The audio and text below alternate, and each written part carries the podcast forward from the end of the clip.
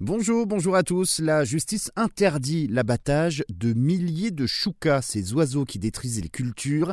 Des tribunaux suspendent en fait les arrêtés pris par des euh, préfets autorisant l'abattage d'environ 25 000 choucas des Tours dans le Finistère, l'île-et-Vilaine et le Morbihan.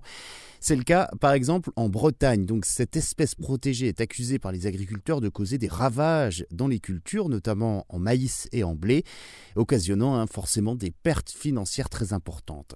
Les associations One Voice et Crew Life avaient donc saisi le tribunal administratif pour euh, annuler ces arrêtés qui se réjouissent de cette décision de justice. Les choucas ressemblent à des corbeaux ou des corneilles noires. C'est une espèce protégée depuis 1989 et accusée de faire des ravages dans les cultures. Pour le tribunal, les préfets n'apportent pas en fait euh, dans leurs arrêtés les éléments permettant d'établir avec certitude que cette espèce de chouca est responsable des dégâts il faudrait avant tout proposer des alternatives plutôt que d'abattre ces oiseaux. Des scientifiques estiment de leur côté qu'il faut limiter l'espèce en Bretagne en s'attaquant d'abord aux nids et aux œufs pour éviter la prolifération des oiseaux.